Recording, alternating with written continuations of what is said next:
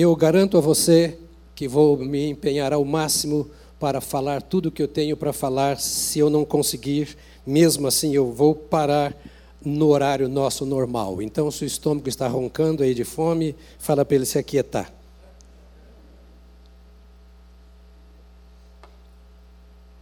Nosso Pai, o nosso coração é teu. O coração das minhas irmãs, dos meus irmãos, dos líderes e liderados, dos da casa e dos visitantes, nós os colocamos aos teus pés nesta hora, dos que aqui estão, dos que nos assistem. E nós te rogamos que tu recebas a vida de cada um de nós. Já recebeste, ó Deus bendito, os nossos louvores, os nossos dízimos. Já recebeste os teus servos que estamos encaminhando, recomendando para que tu os uses em outros lugares. Agora receba a minha vida. Receba a vida dos meus irmãos e das minhas irmãs. E fala conosco nesta hora, ao nosso coração. Estamos nesses dias pedindo ao Senhor que nos despertes, que nos acordes. Vem sacudir a nossa vida com tudo o que está acontecendo e com a tua palavra também. Transforma-nos um pouco mais nesta manhã. Ó Espírito Santo, receba o nosso coração e toca nele, daquele que está frio e daquele que está aquecido na fé, daquele que está desanimado e daquele que está entusiasmado na tua causa. Nós te pedimos, tu que conheces a cada um que ouve esta palavra na manhã de hoje, nós te rogamos que tu nos envolvas, envolvas no calor do teu espírito e no poder da tua voz. Em nome de Jesus. Amém. Amém. Aleluia. Aleluia. Aleluia. Eu quero pedir a você que se assente, que você abra a sua Bíblia comigo em Atos dos Apóstolos, no capítulo 2. Abrindo a Bíblia, mantenha os ouvidos físicos e espirituais também abertos. Uma palavra simples nesta manhã, e o tema que me deram é comunhão e discipulado. Não será tão fácil falar sobre um tema tão profundo em tão pouco tempo, mas nós vamos tentar encolher a conversa para que ela fique naquilo que é necessário nos seus ouvidos e corações. Atos 2, 37 a 47 diz assim: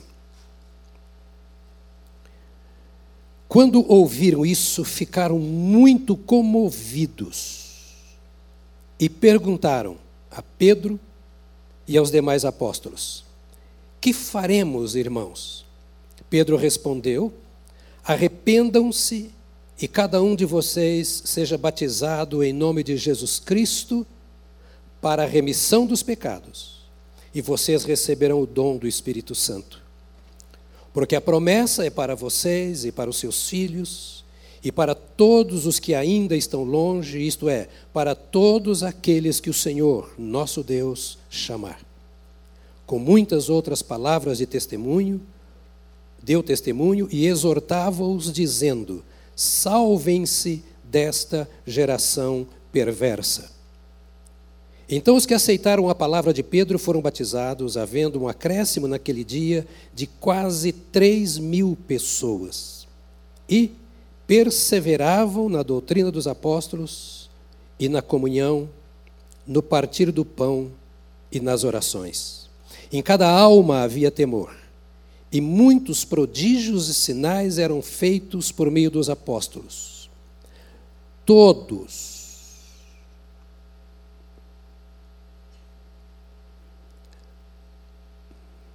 Os que criam, todos. Os que criam, todos os que criam, estavam juntos, estavam juntos e tinham tudo em comum. Vendiam as suas propriedades e bens, distribuindo o produto entre todos, à medida que alguém tinha necessidade.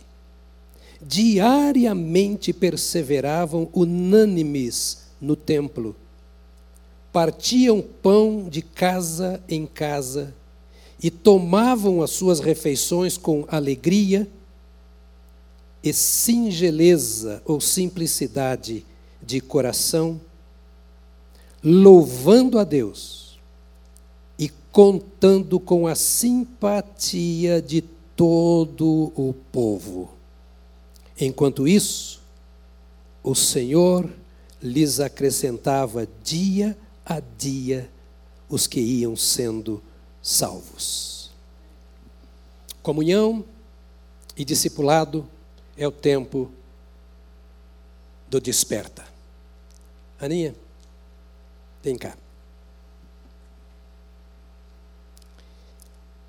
Eu quero agradecer a você e a toda a sua trupe, a todo o seu time, por todas essas coisas lindas que vocês têm providenciado para nós.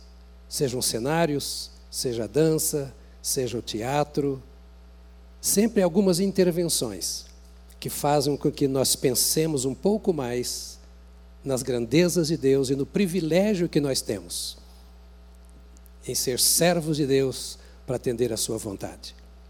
Nós não temos, irmãos, é, como pagar pessoas que, como no início desta reunião, e como acontece em todos os cultos no púlpito, se preocupam em preparar sempre melhor o ambiente, para que aqui nós estejamos cantando, orando, contribuindo, enviando missionários, é, despedindo, mandando embora gente, não é?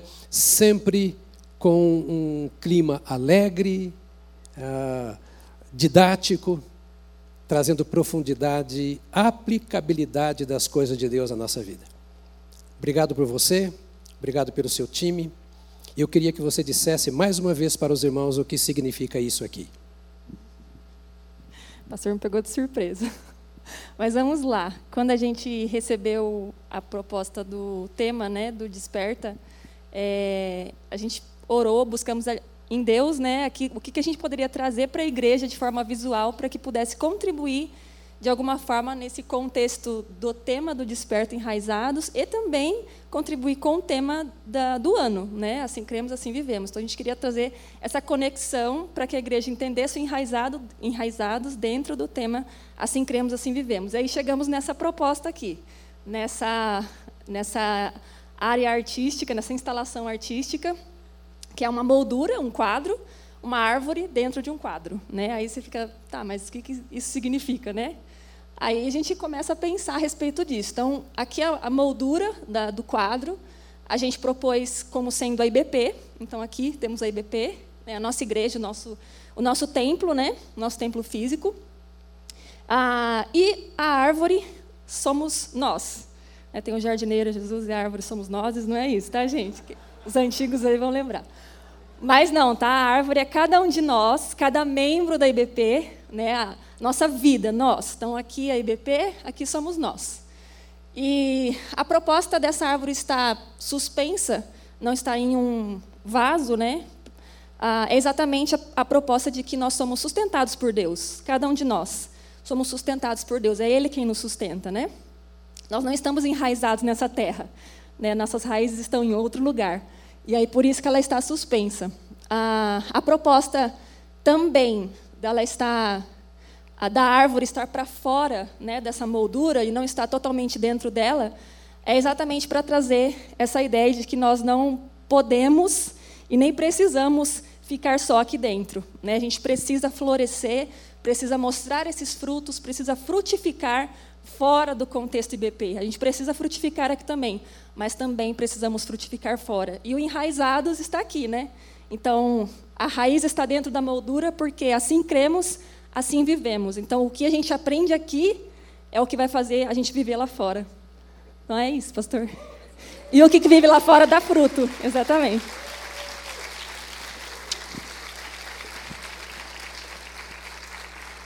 Eu não preciso pregar mais. Eu não preciso pregar mais. O sermão está patente diante dos olhos de vocês. Por isso eu chamei aquela que fez o esboço do sermão para que ela pregasse no meu lugar.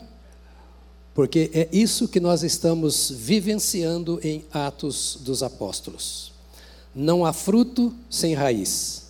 Não há sentido a raiz se não produzir fruto.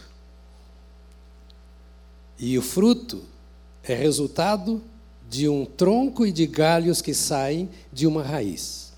Diante de nós está um quadro de comunhão, de relacionamento, de harmonia, cujo resultado é frutos que alegram, que embelezam, mas que, acima de tudo, alimentam. Israel estava vivendo um tempo de aridez, profunda aridez.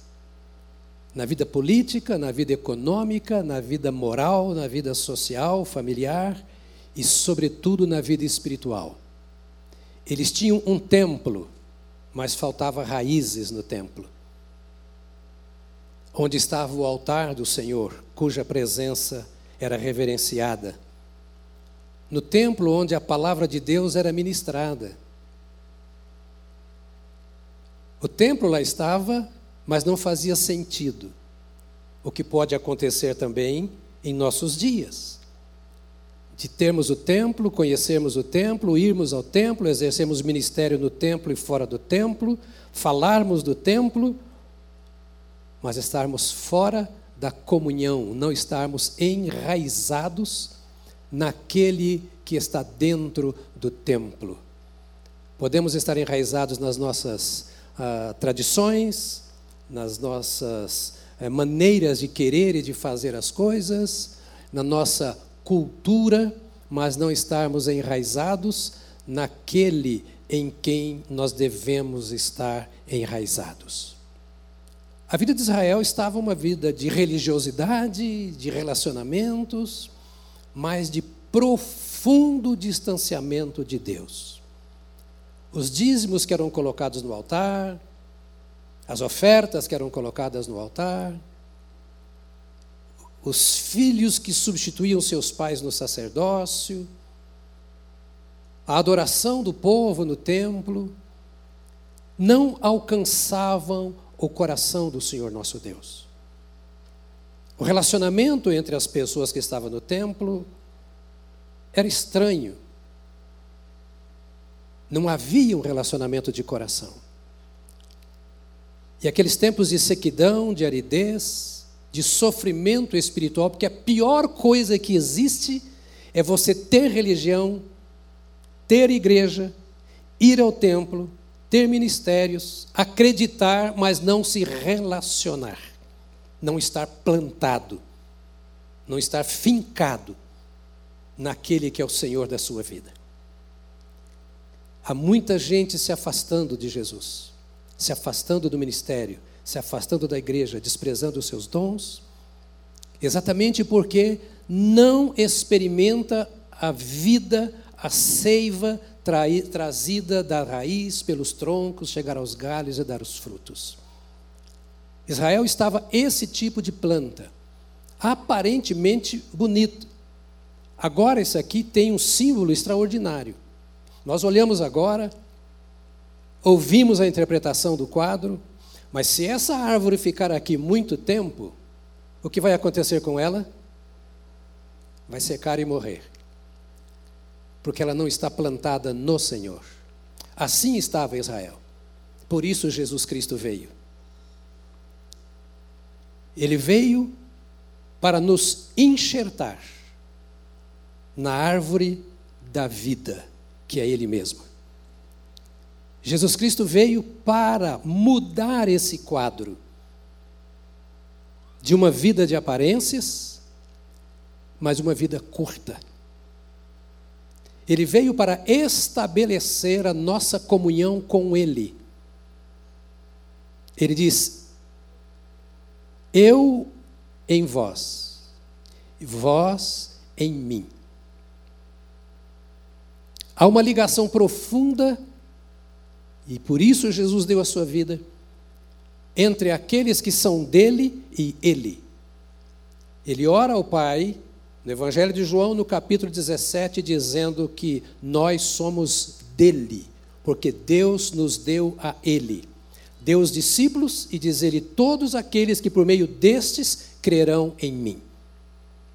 A vinda de Jesus foi para nos dar vida e a vida que vem de Deus. Dada a sua própria vida no, na, na, no Calvário, ele ressuscita e diz aos seus discípulos: vão lá para Jerusalém, ou fiquem em Jerusalém, melhor, e aguardem até que se cumpra na vida de vocês a promessa de meu Pai. Essa promessa vem lá do Velho Testamento, de que ele derramaria do Espírito Santo sobre todos aqueles que crescem. Aqui o texto que nós lemos é uma abertura,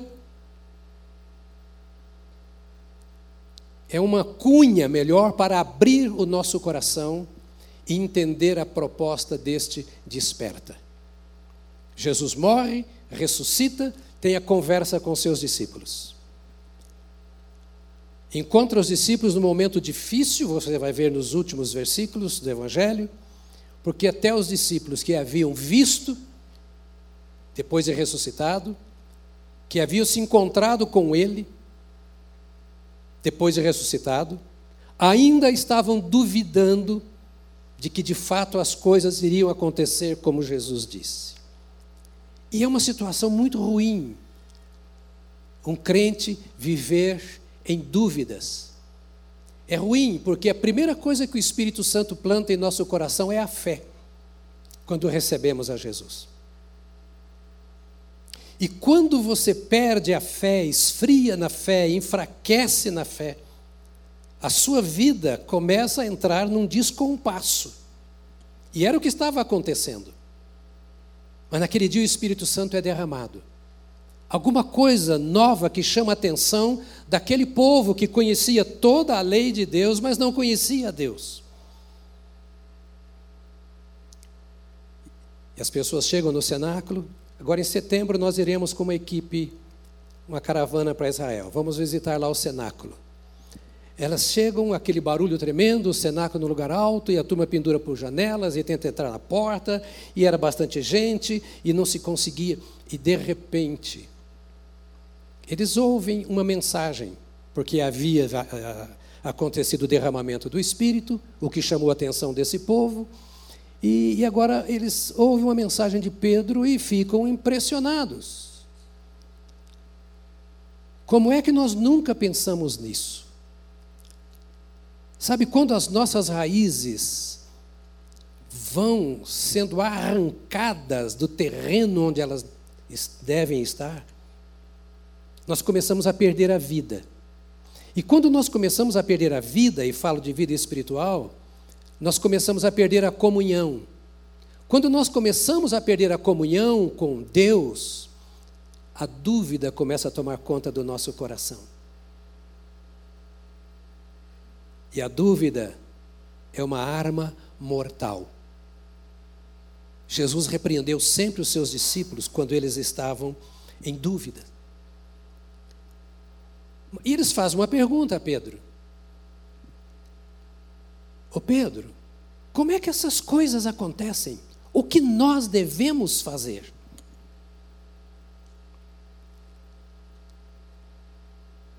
A pior coisa que pode existir na vida de um crente é quando as suas perguntas são substituídas por queixas.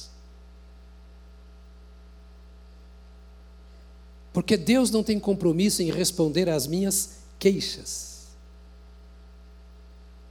E quando eles começaram a fazer perguntas, eles dão um sinal para si mesmo, dizendo: estamos interessados em ver a coisa acontecer. Nós queremos entender o que foi esse barulho, o que foi esse falar em línguas, o que foi esse derramar do Espírito Santo. Nós queremos entender isso. Então Pedro começa a lhes dar a resposta que nós lemos aqui agora. E ouvida a resposta de Pedro, eles foram batizados porque creram em Jesus e entraram num relacionamento. E a este relacionamento nós chamamos de comunhão. É necessário que haja comunhão entre os irmãos em Cristo.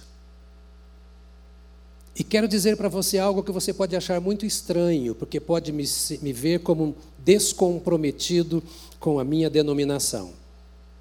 Mas a comunhão com o meu irmão em Cristo é indispensável. E meu irmão em Cristo não é o batista.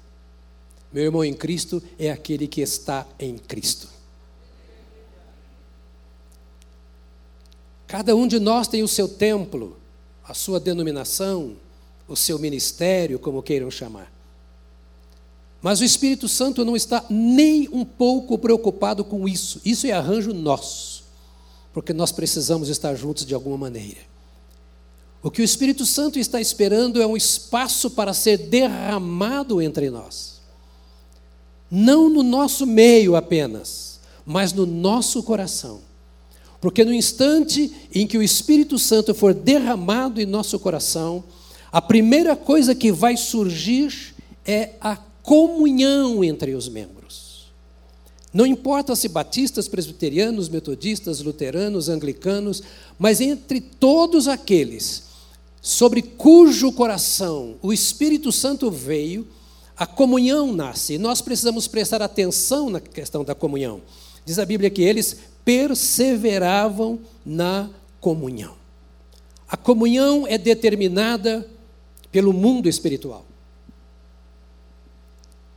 É pelas experiências no espírito que nós temos ou não comunhão uns com os outros.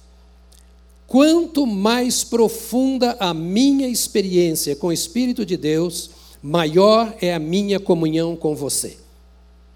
Quanto mais distante do Espírito de Deus, mais distante é também a nossa comunhão. Comunhão não é igual a relacionamento. Eu ouvi a mensagem do pastor João Navarro no, na sexta-feira. Só te ouço no sábado, foi na sexta-feira que você pregou agora, já está mudando de dia, não é mais sabatista.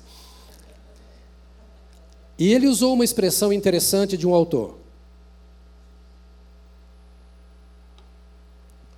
Dizendo que união, foi o exemplo que você usou, que união é um caminho de uma mão só. E que comunhão é um caminho de duas mãos. Achei interessante o pensamento. Porque nós podemos ter células juntos, nós podemos ter é, evangelismo juntos, nós podemos ter com o pastor Paulo a obra social juntos, nós podemos ter um punhado de coisas juntos, mas não estarmos em comunhão. Estamos unidos em torno de uma necessidade, de uma proposta, de um tema. Estarmos aqui agora porque nós sentimos necessidade de estar com os irmãos. Porque alguns pastores iriam se despedir. Porque é, é, o, é o desperta e é época de carnaval. Ou porque é bom estar aqui. Então nós estamos unidos reunidos no mesmo ambiente, com a mesma proposta de cantar, orar, participar financeiramente e até de exercer algum ministério. Mas a comunhão é quando o coração se une. Não é apenas a presença em algum lugar ou trabalhar juntos. Oramos aqui por essa situação de guerra que está acontecendo na Europa. Os soldados de ambos os exércitos, cada um com a sua tropa, está em união. Eles ouvem, estou vendo militares aqui conosco, eles ouvem o, o toque, a ordem e partem para a batalha. Estão unidos no mesmo propósito, mas não têm necessariamente comunhão uns com os outros. Porque a comunhão é no mundo espiritual. Preste atenção nisso.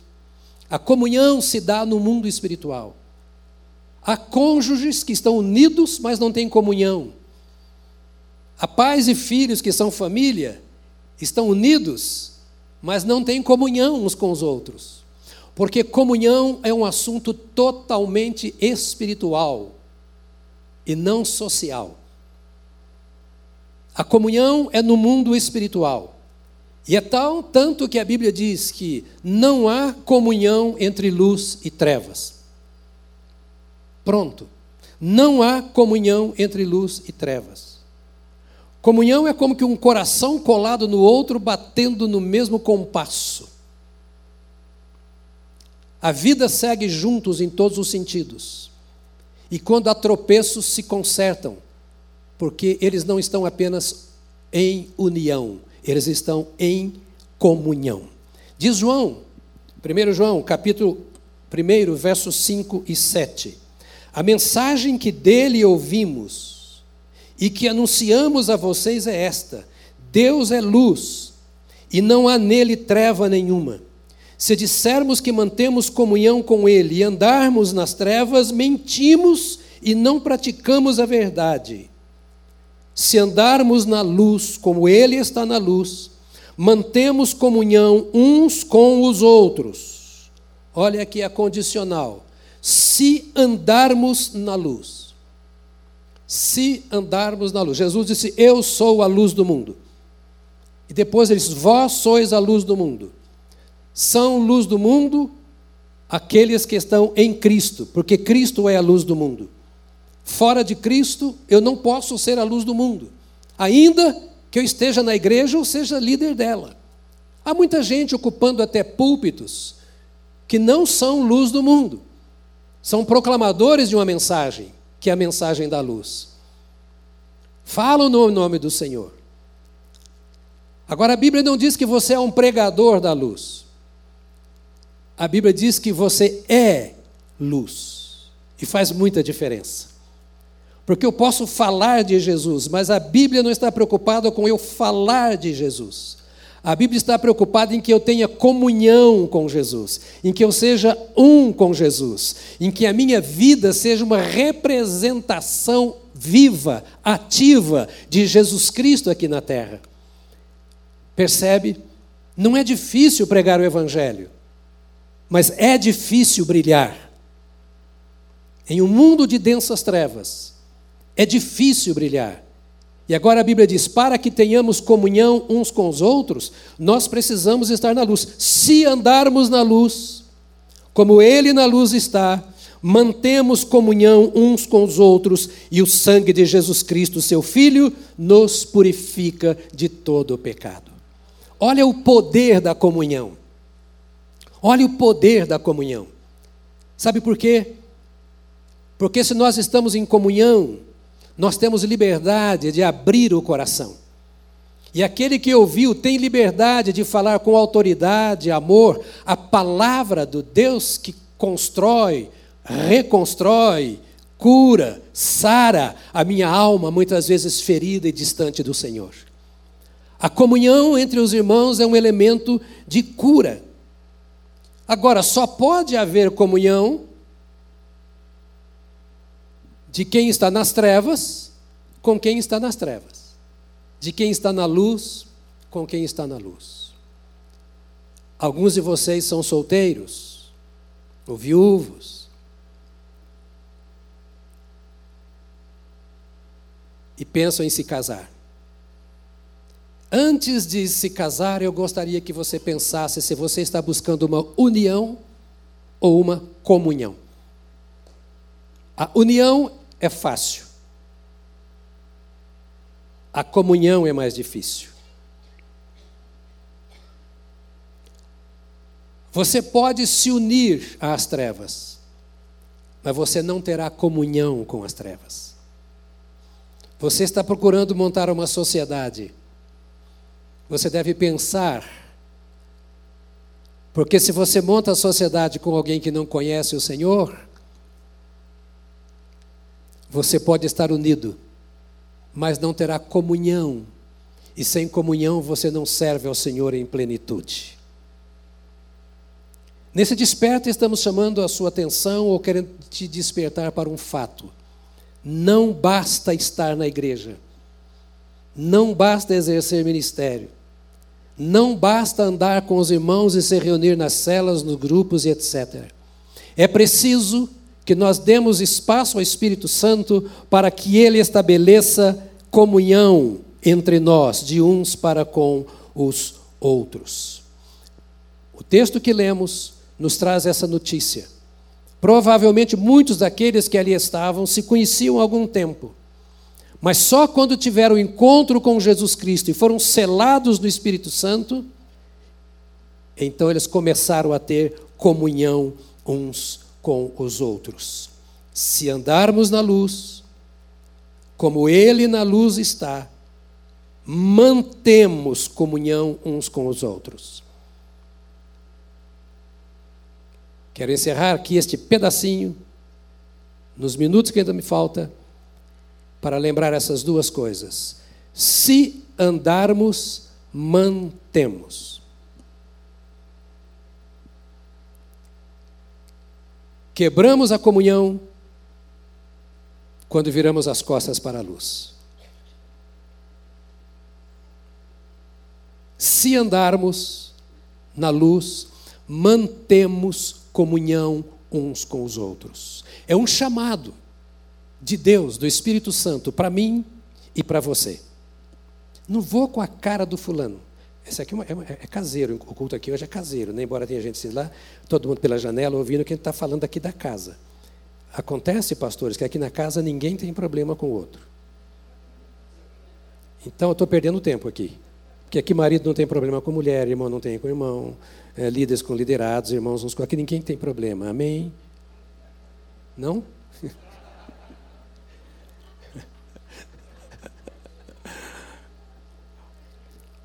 Note que não é um sermão, é uma, é, uma, é uma conversa caseira de família, para que a nossa vida seja agradável ao Senhor nosso Deus. Porque se vivemos, para Ele vivemos, e se morremos, para Ele morremos. Como ainda não morremos, mas estamos vivos, vivamos para Ele como igreja do Senhor Jesus.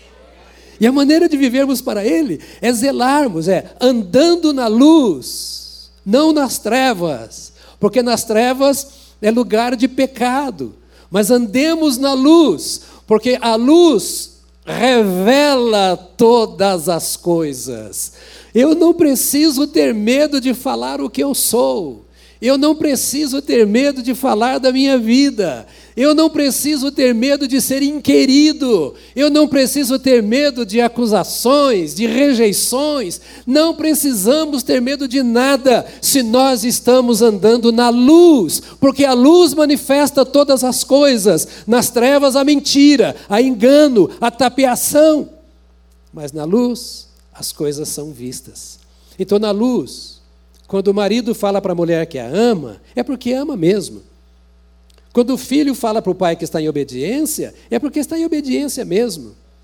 Quando os irmãos fazem a sua confissão de fé uns aos outros, estão falando a verdade. Porque nós somos filhos da luz, ou seja, temos a natureza da luz, e Jesus é a luz do mundo. E é isso que promove a nossa comunhão uns com os outros. O que alimentou esta comunhão? No texto que nós lemos aqui. Vocês estão comigo mais uns minutos ainda? A turma da mídia está dizendo que eu posso ir mais 25 minutos. Pastor não mente, né? Então Deus dizer, não disseram nada. Quatro coisas rapidinhas para você, se você quer de fato ter comunhão com os irmãos, que aconteceu na vida destas pessoas aqui. A primeira, eles ouviram, diz o texto aqui. Quando ouviram isso, ficaram muito comovidos. Quando Pedro diz para eles: Olha, o que, nós vamos fazer? e etc. É, é, Pedro diz para eles: Olha, vocês precisam fazer assim, assim, assim, assim. Recebam o Senhor Jesus Cristo, vocês serão, então, eh, vão receber o Espírito Santo. Aí eles, diz a Bíblia que quando ouviram isso, ficaram muito comovidos e perguntaram.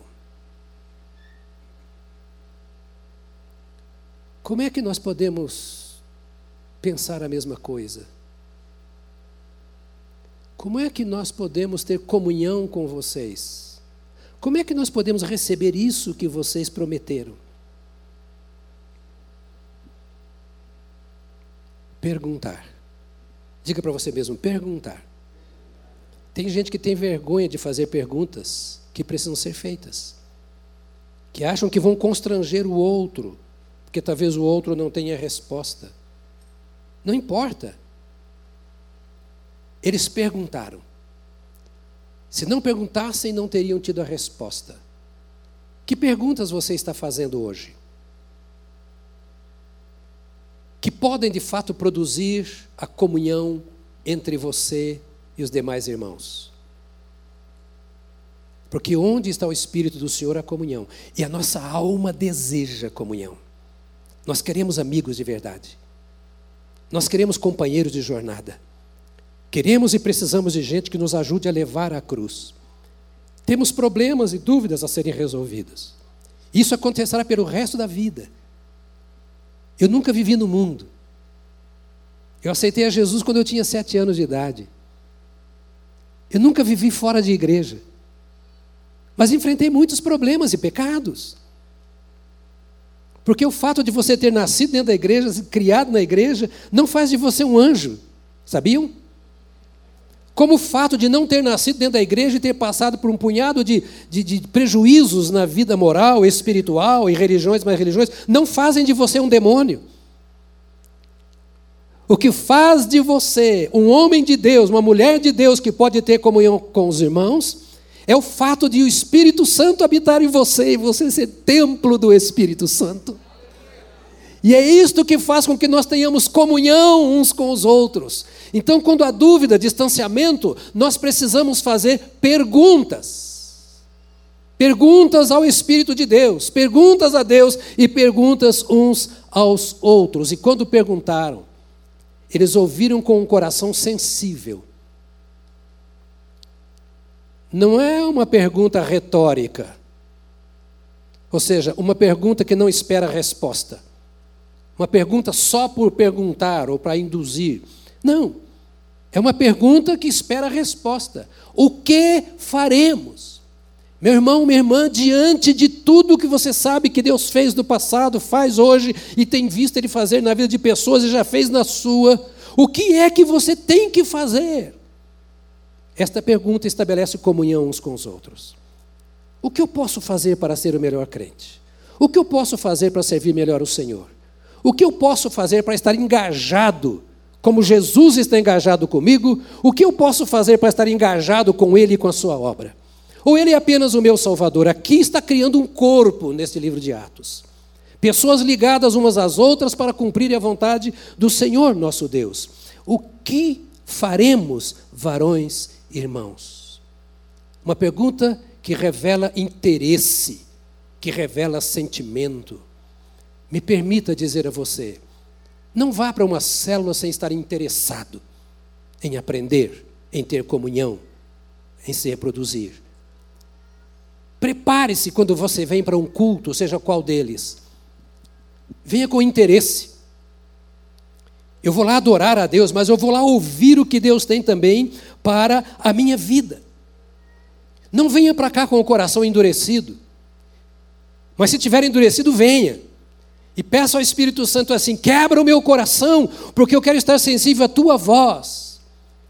Há pessoas que estão se desviando do Evangelho por causa da dureza do coração. A sua questão não é o outro, em primeiro lugar. A sua questão é o Deus a quem você serve, porque é Ele quem trata da nossa alma e é Ele quem promove a comunhão entre os nossos corações. As nossas raízes precisam estar nele. Pedro apontou para ele: Olha, creio no que vocês ouviram, e então vocês serão salvos, e vocês serão também. É, é, alvos da mesma experiência que nós estamos tendo, vocês receberão o Espírito Santo. Então é preciso isso, atenção ao que está acontecendo. É preciso nos identificarmos com a palavra de Deus. Ouça aqui. Só aconteceu o que aconteceu com aquele grupo, porque eles se identificaram com o que foi dito. Você vem para cá e ouve a palavra de Deus. Vai para a escola, vai para a universidade, ouve um punhado de besterol e você começa a comparar as coisas. Vai para o mercado de trabalho, para as festas da família e você começa a comparar as coisas. Paulo disse assim: Eu sei em quem tenho crido. Eu sei em quem tenho crido. Isso que nos une. Do contrário, estamos apenas juntos. Isso é que produz a comunhão.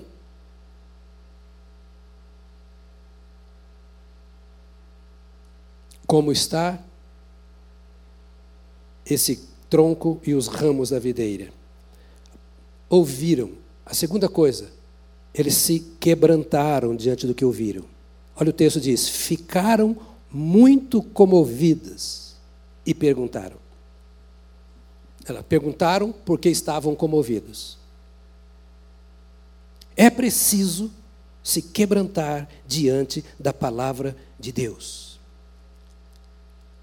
Isso que promove também comunhão uns com os outros. A comunhão me dá liberdade de fazer as perguntas. Olha para mim. Precisamos fazer perguntas dispostos a ouvir a resposta de Deus. Não do sistema, não da opinião da pessoa, mas a resposta de Deus. E quem é de Deus sabe quando a resposta veio de Deus. Porque toda a resposta que vem de Deus está firmada na palavra de Deus, a Bíblia Sagrada. Toda, toda, toda. Por isso que neste púlpito nós zelamos para pregar a Bíblia. Nós temos muito cuidado com o que falamos daqui, porque o nosso compromisso é com a Bíblia. E é isso que você deve olhar no seu coração e diante da palavra de Deus, não endurecer o seu coração. Não venha com atitude de religioso, porque você entra e sai e nem cumprimenta ninguém. Você está no mercado, você está no banco, por aí.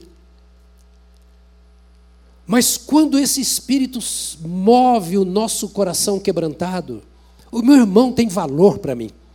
A minha irmã tem valor. Não, não, não me interessa de onde veio. Não me interessa o seu nível socioeconômico, cultural. Não me interessa nem a sua igreja. Me interessa que nós somos uma família, porque nós estamos em Cristo.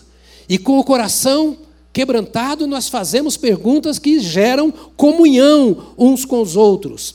Mas vem a comunhão porque as coisas de Deus nos comovem, meus amados irmãos. O maior prejuízo que pode existir na vida de uma pessoa é não se deixar tocar pela palavra de Deus. É ler a Bíblia como se lê jornal. Ouvir um sermão como ouve um discurso qualquer. Vir para a igreja como se fosse para o clube, ou dar um passeio. Ah, vão lá na igreja que tem culto, depois nós vamos para o shopping.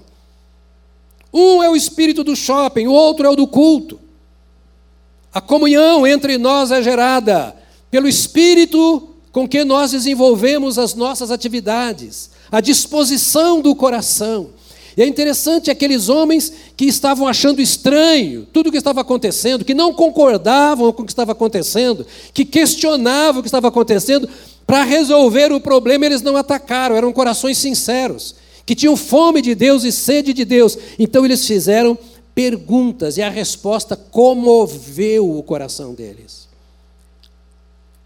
Eu ouvi o João, pastor João, que é o pastor de jovens, ouvi ontem o pastor Samuel, no culto, e eu, eu, eu, eu fiquei assim, quanto detalhe, às vezes uma palavra que foi dita,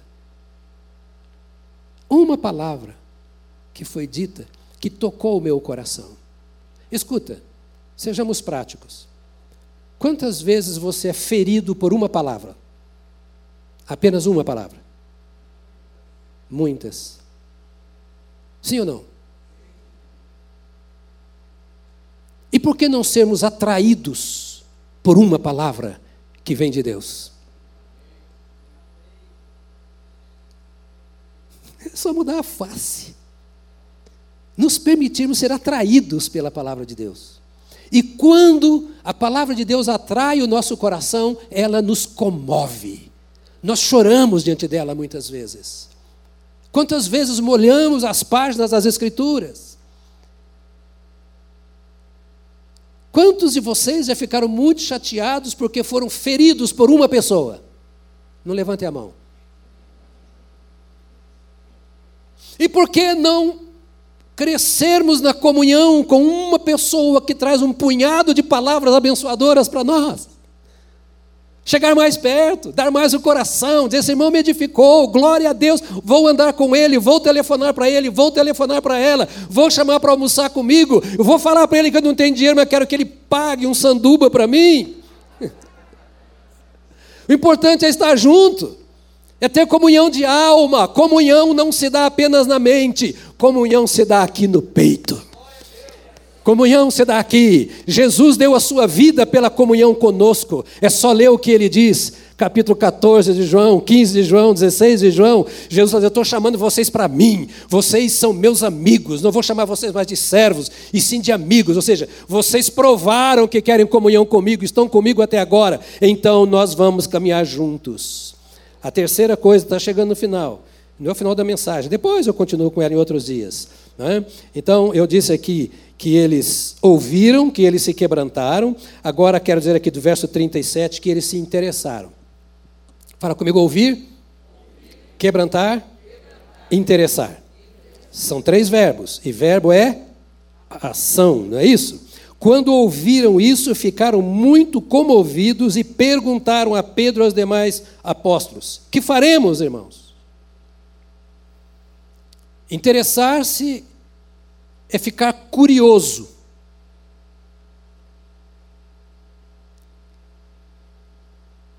Você tem curiosidade para tantas coisas.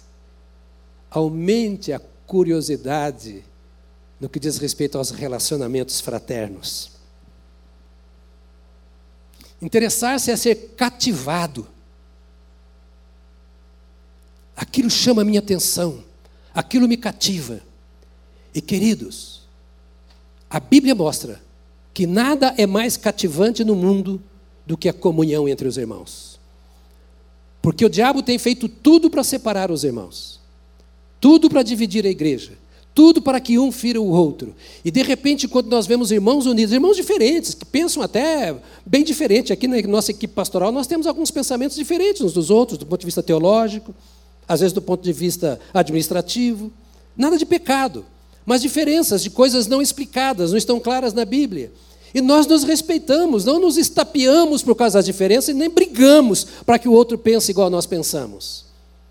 Nós precisamos crescer num relacionamento uns com os outros, ao ponto de sermos cativados por aquilo que Deus está fazendo. Que músicas lindas! Como é que eu posso cantar tão bonito assim? Quem sabe eu vou fazer aula de música lá no INSEC? Oba, já gostou. A propaganda aqui, fecha interessados. Esse interesse sempre é demonstrado, então, por perguntas, por muitas perguntas. Nós seremos julgados por Deus à luz da Sua palavra. Diz a Bíblia assim: quem não crer será condenado. Nós precisamos ter o nosso interesse respondido. Todas as nossas perguntas que dizem respeito à comunhão precisam de resposta. Por que eu estou assim? Por que não sinto falta dos meus irmãos? Por que não consigo amar os meus irmãos? O que posso fazer para amá-los melhor? O que posso fazer para não carregar esse sentimento que me escraviza, que me oprime, que me torna vazio. Estou concluindo. Você pode imaginar quantas dúvidas havia no coração daqueles homens no que diz respeito ao seu relacionamento com Deus, já que liam tanto de Deus, iam para o templo onde se falava de Deus, davam seus dízimos, ofereciam sacrifícios, davam esmolas como atitude de culto, procuravam guardar a lei e a decoravam no seu coração, mas não tinham comunhão não tinham comunhão com os irmãos e não tinham comunhão com Deus. Então era preciso que fizessem aquelas muitas perguntas. E ao ouvir, e a última coisa que eu quero dizer, ao ouvir a resposta às perguntas, eles se submeteram.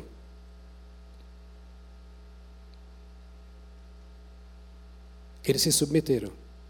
Você ouviu muita coisa aqui hoje sobre comunhão. Vai se submeter a elas. Eles aceitaram a palavra de Pedro e foram batizados. E receberam o dom do Espírito Santo. E o resultado disso, você já viu no texto, foi que eles passaram a andar em comunhão, e uma comunhão tão profunda que nunca mais na história se repetiu, ao ponto de eles venderem os seus bens e distribuir uns com os outros. Essa é uma comunhão incrível, que nunca mais se viu, mas ficou registrada nas Escrituras para que nós olhemos e entendamos assim: olha onde você pode chegar. Para que tenhamos comunhão uns com os outros. Quem sabe nós vamos nos preocupar um pouco mais com